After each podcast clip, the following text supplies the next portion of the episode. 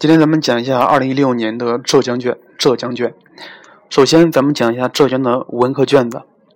需要说的是，浙江的卷子应该来说在全国算是比较难的一份了。而且浙江卷的高考题，每一个题都可以拿来做一个例题来讲。所以，呃，这一次的卷子不会讲那么细，只会说一下思路。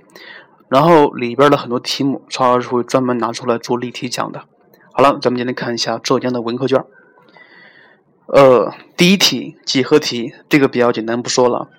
第二题是一个立体几何题目，互相垂直的面阿尔法和贝塔交于直线 L，呃，若直线 MN 满足 M 垂 M 平行于阿尔法，N 垂直于贝塔，帮你判断哪个是正的。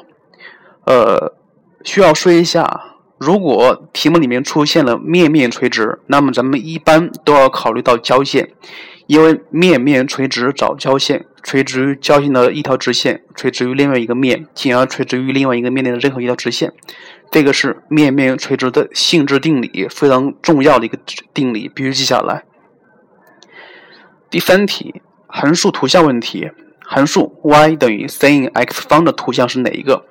首先你看一下这个函数，它是一个偶函数，它是一个偶函数，所以 a、c 不可以选。然后从 B、D 里面选一个。首先你要判断一下 B 和 D 的区别是什么。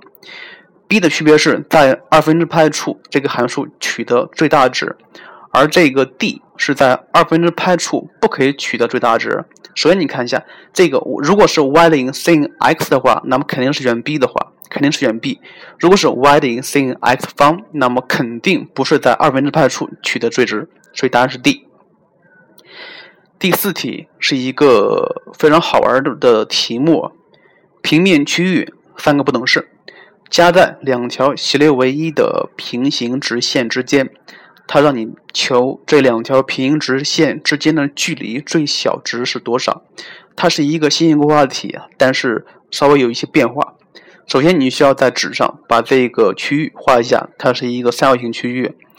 然后我还需要说一下，就是在直线里面有一些斜率问题需要注意一下，就是 k 越大，k 越大，角越大，所以，呃，它虽然说两条斜率为一，这个时候你要判断这个一是在哪条直线与哪条直线之间才可以。另外，你看一下这个区域，它是一个三角形，两条斜率为一的平行线有很多条，很多条是吧？你要找最小的那一条。它们距离最小那一条就是什么呀？就是，就是，就是这两条平行线与这个三角形区域有交点。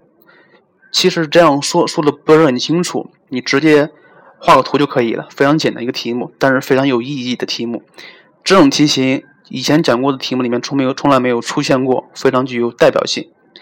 好了，第五题，已知 a、b 都为正数，且。a、b 不为一，若 log a、b 大于一，让你判断哪个是正确的。像这种题目，呃，其他省的高考题有考过。凡是涉及指数和对数的题目，让你判断哪个是正确的。这个时候你要分情况讨论，分情况讨论，因为指数函数跟对数函数的底数，它是跟零和一和一到正无穷有关系的。所以这样题目你可以代值，但是代值不能只带一组，需要带两组。就比如这个题目，你首先带 a 和 b 都是一个大于一的数，然后你再试一下，a 如果是一个小于一的数又怎么样？这个题不说了，需要你自己好好看一下。第六题，已知函数 f(x) 等于 x 方加 b(x)，则 b 小于零是 f f(x) 的最小值与 f(x) 最小值相等的什么条件？像这个题目，你要判断前推后还是后推前，是吧？它既然说 b 小于零是什么条件，那么就试一下，令 b 等于负一。你看一下这个这个 b 小于负一，是不是可以推后面这个条件？应该是可以的。然后后面推前面的怎么办？因为它是多次的多多个括弧的 f f(x)，其实。呃，这里边那个 f(x) 可以看成是一个值域，看成是一个值域。假设你令 x 方加 b(x) 等于 t 的话，那么这个 f f(x) 就是 f(t)，它也是一个二二次函数。所以这个题目应该这么想：假设有两个二次函数 a 和 b，b 它是开口朝上的，而且对称轴是 x 等于一，是吧？呃，假设你要你要说这个二次函数 a 和二次函数 b 有相同的最小值，那么这个 a 一定也是开口朝上的，并且并且它的对称轴应该是比 b 的对称轴要小或者是相等。呃。没错，就是这样。假设 b 的对称轴是一的话，那么 a 的对称轴应该是小于等于一，都可以。好了，看一下第七题。已知函数满足 f(x) 大于等于 x 的绝对值，且 f(x) 大于等于二的 x 次，让你判断哪个是正确的。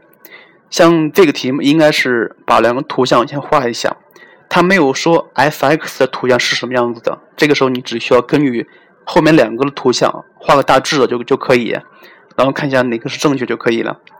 像这份卷子上对函数图像的考察是比较多的，比如第三题、第四题、第五题、第六题、第七题，基本上都是函数图像问题，需要重点的呃复习一下这个方面内容。第八题这个题目不说了，因为在里面不好说。第九题看一下。第九题开始填空题了。第九题，第九题是一个方视图问题，它让你判断，它让你求体积和表面积。首先你要判断它是一什么东西，它是一什么东西。很显然，很显然，这正侧幅都是有棱有角的，比较规矩的一个几何体。那么很显然，底下底下是一个长方体，上面上面是什么呀？上面是一个正方体，也就是说。它是一个正方体，不是长方体，上面加了一个小的正方体，所以进而可以求体积和表面积。呃，但是需要注意一下，这个上面那个正方体的面是这个长方体面的四分之一。第十题，已知 a 属于 R 方程。a 方 x 方加上 a 加二 y 方加四 x 加八 y 加五 a 等于零，表示圆。它让你求圆心的坐标和半径。像这种题目，你应该想一想，咱们学过圆的方程是两种，第一是标准方程，第二是一般方程，是不是？咱们所书本上给到的一般方程都是 x 方加 y 方加 4x 这样东西。呃，书本上给的那个一般方程。平方向的前面系数是一，是不是？其实并不是非要是一才可以，可以是四，可以是五，都可以。只要是平方向前面的系数相同就可以，因为咱们可以直接把它给除掉，对吧？像这个题，你看一下，呃，x 方的系数是 a 方，y 方的系数是 a 加二，那么你要满足它是个圆，所以 a 方和 a 加二必须相等才可以。然后你解完之后是两个值，但是两个值不一定都需要都符合题意，因为可能有一个值使得它不不构成一个圆，这样求就可以了。第十题需要好好的记一下。第十一题又是一个范式图问题，给了正侧幅，让你求它的体积和表面积。像这种题目其实并没有，并没有什么很好的方法，你只需要把咱们高中部分所学过的常见的那几类几何体看明白就可以了。咱们高中部分学过几个体是哪些？是柱体、锥体、台体和球体，对吧？咱们高考题里面考东西无非是这四类几何体的切割体、组合体，所以你要想学，你要想把这样题目做对它，首先你要把咱们。那四类的几何体，你再自己的好好看一下。至于切，至于补是什么东西，也需要好好的看一下。像这个题，它是两个呃两个相相等的一个长方形，不是长方体，一个是横着放，一个是竖着放的啊。这个很简单。第十二题，设函数 f(x) 等于 x 的立方加三 x 方加一。已知 a 不为零，且 f(x) 减去 f(a) 等于 x 减 b 乘以 x 减 a 的平方，让你求 a 和 b 的值。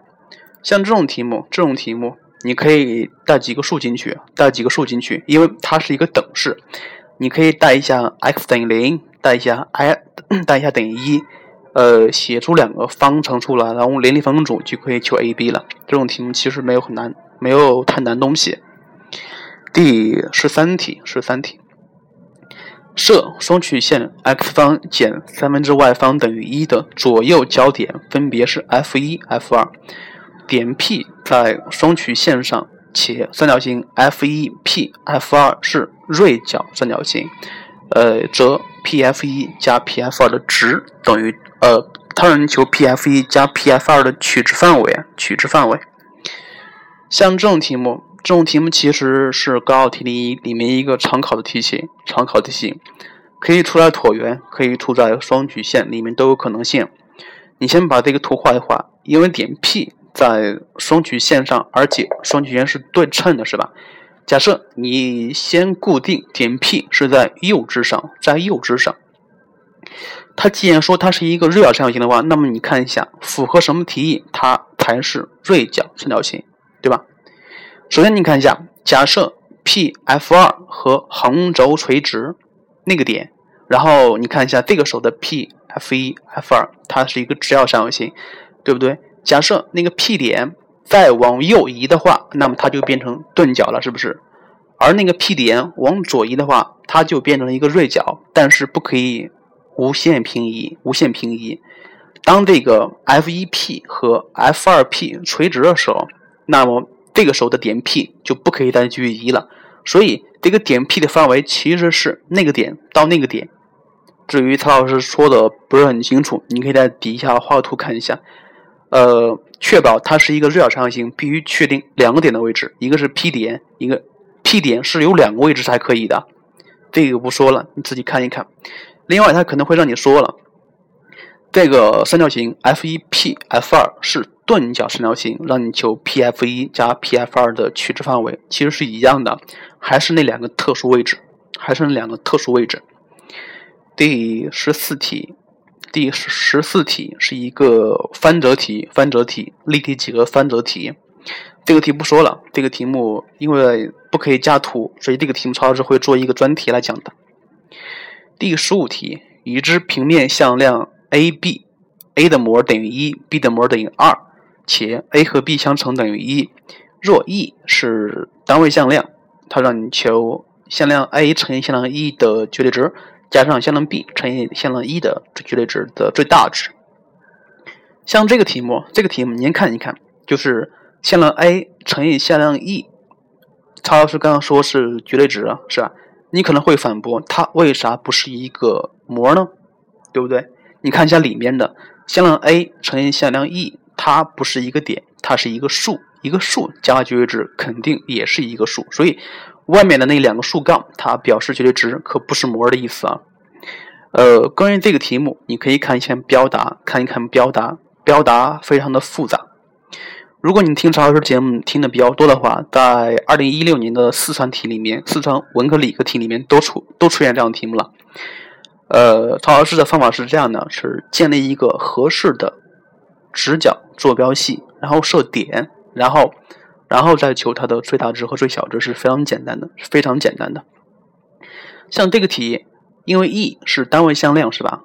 这个时候你不好把它的点写一下，但是你知道单位向量的模式一，那么有一个点它是符合呃它的模式一的，是谁？是 sin x 逗号。cos x 这个点，你就可以令为它是 e 点，对吧？然后你看一下，a 的模等于一，b 的模等于二，a 乘以 b 等于一，所以 a 和 b 的夹角是六十度，是吧？这个时候你就可以把 a 和 b 的那个向量，不是把 a 和 b 的坐标写一下了。这个时候你可以设 a 和 b 向量都在第一向量里面，然后向量 a 的坐标是一零，向量 b 的坐标是一跟三，然后你再看一下。然后这个向量 a 和向量 e 相乘，向量向量 b 和向量 e 相乘的最大值是多少？答案是根七。这个题目其实是用的是三角函数的有界性，三角函数的有界性。呃，接下来第十六题，第十六题，三角形题，在三角形 ABC 中，内角 ABC 所对应的边分别是边 A、边 B、边 C。已知 b 加 c 等于二 a cos b。第一问让你证明 a 和角 A 等于二倍的角 B。你看一下这个题目，角 A 等于二倍的角 B，那么跟 C 跟角 C 是没有关系的。所以你看一下，它给一个式子，b 加 c 等于二 a 倍的 cos b，所以两边都有边，所以应该是边化成角的正弦值，sin b 加 sin c 等于二倍的 sin a cos b。因为跟角 c 也没有关系，所以 sin c 可以写成 sin a 加 b，那么一展开就可以得到它，得到了小角 a 等于二倍的角 b。第二问，若角 b 的余弦值等于三分之二，让你求 cos c。这个题第二问是需要用到第一问的结论的，需要用到第一问的结论的。呃，然后你看一下，你知道 cos b 了，那么你就知道 sin b，然后你进而求 sin a，因为 cos c 它就等于负的 cos a 加 b，对吧？这个不说了。第十七题，设数列，呃，一个数列且 s 二等于四，a n 加一等于二倍的 i s n 加一。第一问让你求 a n 的通项公式，这种题目非常常见。一个式子里面有 a n 和 s n，那么需要把 s n 化成 a n 的形式，所以你用哪用到哪个公式呀？用到了 a n 等于 s n 减 s n 减一。这个题目非常简单，答案是 a n 等于三的 n 减一次。看第二问，让你求数列 a n 减 n 减二的绝对值的前 n 项和。像这样的题目，咱们凡是让你求一个数列绝对值的前 n 项和，不可以直接求啊。如果这个数列它是全部都是正数或全部都是负数的话，那么可以直接求；如果它有正有负的话，那么不就不可以直接求了。你需要把它分段，你要找那个分段点是哪个点。假设像这个题，假设 n 等于三是一个分界点，所以你要分两两类情况：第一是 n 大于一。n 大于等于一小于三的时候，第二种是 n 大于等于三的时候，其实也很简单。这个题目其实是用到了那个分轴求和法、分组求和法，需要好好的做一下。第十八题，例题几个题目：三棱台 A、B、C、D、E、F 中，平面 B、C、F、E 和平面 A、B、C 垂直，角 A、C、B 等于九十度，B、E。等于 EF 等于 FC 等于一，BC 等于二，AC 等于三。第一问让你求证 BF 和平面 ACFD 垂直，平面 ACFD 垂直。像这个题应该怎么做？应该怎么做？面面垂直找交线，交线是 BC 是不是？又又因为 AC 和 BC 垂直，那么 AC 就垂直于面 BCFE 里面的任何一条直线，也就是说。AC 和 BE、BF 是垂直的，但是你找到这为止，你会发现呢，另外一条直线根本找不到，根本找不到。所以这个题目，呃，如果你看到这个位置的时候，就会发现呢，它只有一条垂直，另外一条垂直找不到，那么怎么办？补全它。为什么要补全它？因为它是一个棱台或者是圆台，像咱们在棱台里面。求让你证明垂直和平是比较少见的，这个时候你不妨把这个棱台给补全它，补全它，就是延长 AD、BE 和 CF，然后它们三个交一点就可以了。然后你再看一下，呃，因为里面有很多的长度关系，长度关系这个不说了，你现在把它们延长之后，你会发现了，假设它们三个点交于一点 M 的话，交于一点 M 的话。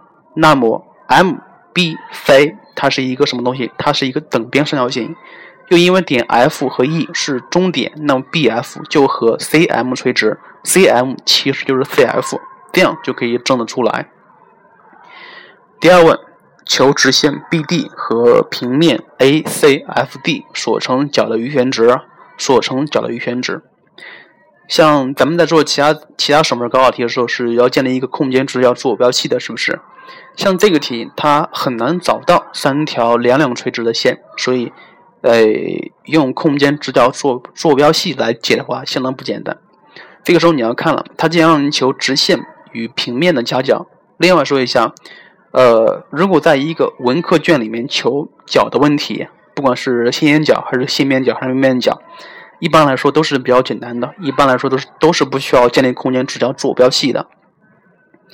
让你求直线 BD 和平面 ACFD 的夹夹角，那么怎么求？那么咱们是不是应该找一条什么呀？应该找一条点从点 B 出发，从点 B 出发，然后垂直于 A C F D 的一条直线。咱们第一问已经知道了，显然就是 A F，显然就是 A F。所以这个角是哪个角？非常好证，就是呃 B D F 这个角就是所求的角，然后再根据边的关系，然后根据边的关系就可以求了，也是并不是很难做的题目。接下来第十九题，圆锥曲线题目。呃，抛物线 y 方等于 2px 的交点是 F，它给了图。呃，抛物线上的点 A 到 y 轴的距离等于 AF 减一。第一问求点 P 的值，这个比较简单一些，点 P 的值是二，所以这个抛物线是 y 方等于 4x，那么点 F 的坐标就是一零点。第二问，若直线 AF 将抛物线与另外一点 B。过 B 与 x 轴平行的直线与和过 F 与 AB 垂直的直线交于 N，AN 与 x 轴交于点 M，能求点 M 的横坐标的取值范围。凡是这种题目，一般来说条件都很多，条件都很多。像这个题目。一条直线是 AB，一条直线是 BN，一条直线是 AN。能求 AN 与横轴交点 M 的横坐标的取值范围，相当的麻烦。像这种题目麻烦，但是不难做，但是不难做，你只需要按照他问的一步一步写就可以了。呃，首先你要求 AI 不是 AB，AB 对吧？因为里面有一个直线 BN，所以你需要把 B 点的横坐标求一下，是吧？另外，让你求点 M 的横坐标的范围，这个点 M 在横轴上，所以假设你令那个大 M 的坐标是小 m 零，所以你需要求这个 M 的范围，M 的范围。这个时候你还需要引入一个新的变量。因为假设令里面的小 m 是 y 的话，那么你需要建立一个函数 y 可以看成是一个值域。关于那个，关于另外一个变量是谁？一般来说，在咱们抛物线里面，在咱们抛物线里面，呃，想一想，咱们在那个椭圆里面或者是双曲线里面有两个点的话，一般是设 x 一 y 一，x 二 y 二的是吧？但是在抛物线里面，一般来说不会那么设的，它只会设一个未知数。因为抛物线 y 方等于 4x，所以咱们可以设点 A 的坐标是 t 方，逗号 2t，t 方逗号 2t 啊，千万不要设 x 一 y 一，因为这样的话，呃，会引入两个变量了。所以咱们就可以知道点 A，知道点 F，那么咱们就可以写 AF 的方程，然后这个 AF 方程和这个抛物线联立，就可以求点 B 的坐标。然后就可以求出点 B 的横坐标出来，是吧？呃，当然，这个点 B 的横不是是点 B 的纵坐标，点 B 的纵坐标里面肯定是含有一个 t 的，所以就可以写 Bn 的方程，Bn 的方程肯定还是含有 t 的啊。然后你看一下，他说 M 是 AN 与横轴交点，那么你再需要写直线 AN，AN 的方程也可以。呃，这样写是非常复杂的，其实没有必要那么写。你看一下。A M N 是三点共线的，共线是什么意思？你可以学一下咱们那个向量里面东西，向量里边东西。共线是什么意思？是 A M 和 M N 这两条向量成一个比值关系，成一个比值关系。